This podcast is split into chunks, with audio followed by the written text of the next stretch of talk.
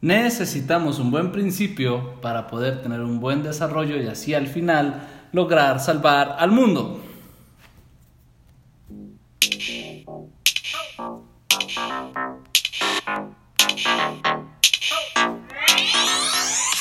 ¿Qué onda? Buenos días, buenas tardes o buenas noches. Estamos en otro episodio de este tu podcast Monte.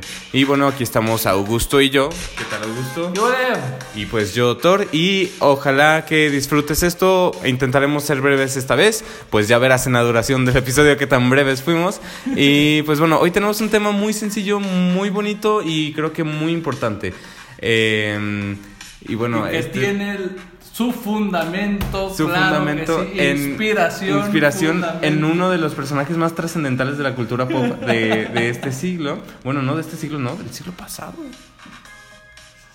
Sí. Sí, sí, sí, ¿no? O sea, su pleno apogeo sí fue el siglo. Sí, 100%. ¿Pasado? Bueno, que este personaje es un personaje güey. que yo creo que todos conocemos, que todos llegamos a amar, o al menos hemos escuchado y nos ha llegado de alguna forma, pero a casi todos yo creo que por la risa más que por, por la enseñanza y sabiduría, que es el monstruo come galletas. Así es, nuestra fuente el día de hoy es nada más y nada menos que el monstruo come galletas eh, y que nos tiene un mensaje específico el día de hoy. Bueno, eh, este mensaje del monstruo come galletas es de una publicación que vi que hizo en su Twitter oficial, ¿no? Porque de pronto sus personajes así tienen cuentas oficiales de Twitter, ¿no? Que dice, lo leo primero en inglés como es el original, luego lo traduzco para los que sean UDG, ah, se creen. Este, para los que no sepan inglés, este, que dice así, dice, Me no cry because cookie is finished, me smile because cookie happened. Y que dice, bueno, está pues muy mala gramática porque pues es el monstruo come galletas, ¿no? Pero dice, yo no llora porque galleta se acabó, yo sonríe porque galleta pasó. Entonces, que es algo pues muy sencillo y que incluso que es como, te recuerda como filosofía o pensamiento de un niño, ¿no? Que de pronto esa sabiduría que se sacan los niños, ay, tremenda, intimidante, pero sí, eh, a mí me llegó mucho como, de pronto la sabiduría en lo simple y sencillo llega más y mejor que en lo complejo y rimbombante y con palabras, ¿no? Acá rebuscadas. De pronto así en lo sencillo llega más, puede más. Y, ay, y entonces aquí estamos tratando de complicar lo que es realmente sencillo, que Sí. es simplemente, pues ya, güey, alégrate y agradece que pasó lo que a lo mejor estás reclamando y quejándote porque ya se acabó. Eh, carajo, güey, qué fuerte está este... O sea, y de hecho eh, cambia mucho, eh, o sea, es cambiar el chip totalmente. Piensa, ¿no? ¿De qué te quejas? ¿De qué te quejas? ¿Qué? qué- eh, si hablamos en cristiano, ¿qué le pides a Dios? Y si ahora le agradeces el no tenerlo, Ay, cabrón. o sea, experimentalo. Realmente agradecele a Dios que no lo tienes. Y no manches, es otra la experiencia, es otra la manera de verlo. Eh, es desafiante, no es fácil, pero es realmente trascendente.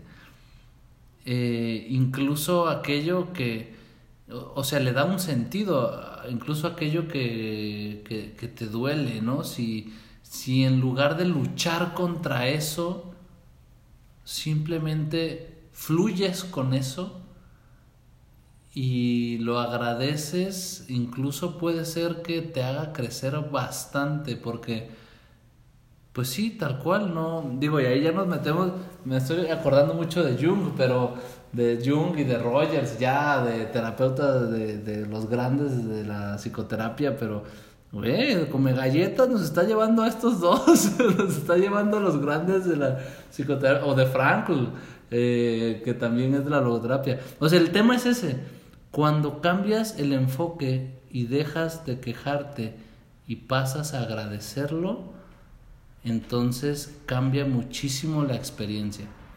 Incluso estás más dispuesto a disfrutar lo que pueda venir. O sea, si en vez de estarte lamentando porque ya te acabaste las galletas, ¿no? En este ejemplo, dices, ay, qué rica me supo esa galleta que me comí. A la hora que lleguen con otra galleta, vas a poderla disfrutar mejor.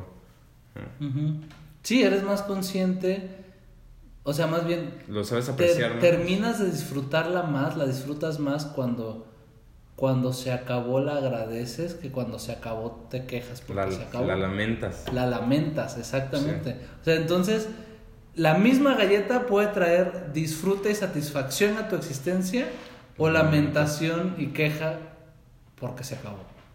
Sí. Y bueno, también, pues un poco dentro de esto, eh, creo que aquí es, es destacable cómo se puede a lo mejor sacar algo interesante de algo tan sencillo, ¿no? Y creo que aquí una de las invitaciones sería a ustedes eh, buscar sabiduría en lo sencillo. ¿no? No necesariamente que se metan a los cuentos oficiales de todos los personajes de Plaza Sésamo, que a lo mejor sí sale algo interesante. ¿no? sí, hay que meternos. Pero, pero sí que de pronto empieces a, a lo mejor no a levantar las piedras para ver qué te encuentras, sino a...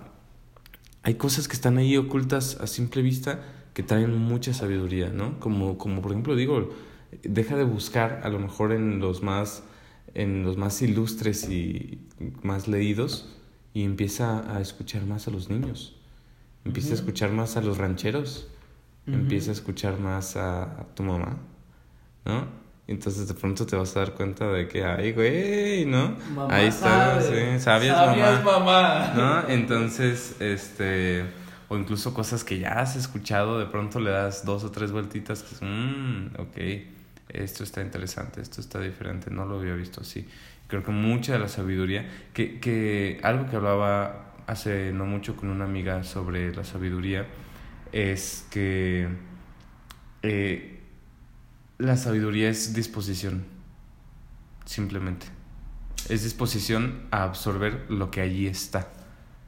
Entonces, no, no, es- no es como la inteligencia o, o el conocimiento, que, que son como datos y cosas así. La sabiduría es la capacidad de absorción de eso, la capacidad de, de ¿cómo se dice? De pues planteártelo, de, de quedártelo, de transformarlo, de llevarlo a cabo incluso. ¿no? Eso es la sabiduría. Porque ¿de qué te sirve como tener el dato de que, no sé, de que la verdad te hará libre si no lo pones en práctica? Eso no es sabiduría. Eso no es sabiduría. Eso es datos, ¿no? Entonces no, no te conviertes en, en un plenamente humano, te conviertes en una computadora que almacena cosas. Sí, pero si te dispones a que la verdad te haga libre, Exacto. Esa ya es la eh, sabiduría. Ahí ya eres sabio. Entonces, la sabiduría es una actitud, y eso, esto suena como mucho al libro de, de autoayuda, ¿no? Es una actitud, ¿no? Pero, pero es cierto, es, un- es una disposición. La sabiduría es disposición a aprender y a poner en práctica, a poner en práctica y a disponerte a lo que aprendes, ¿no? Sí, sabiduría es disponerte a lo que aprendes. ¿Queda? Ajá. Sí. ¿Queda? ¿Queda? Creo ¿Queda? que sí, Apúntalo. Sabiduría es disponerte a lo que aprendes. Y, y entonces, bueno, eh, aquí me gustaría cerrar con, eh, bueno, la verdad la cita no me lo sé, pero con una referencia bíblica que es que el más sabio de los reyes de, del pueblo de Israel, que fue el rey Salomón, era así de sabio porque se lo pidió a Dios. Y cuando se hizo rey, Dios le dijo, pídeme una cosa, lo que sea, y te la voy a dar.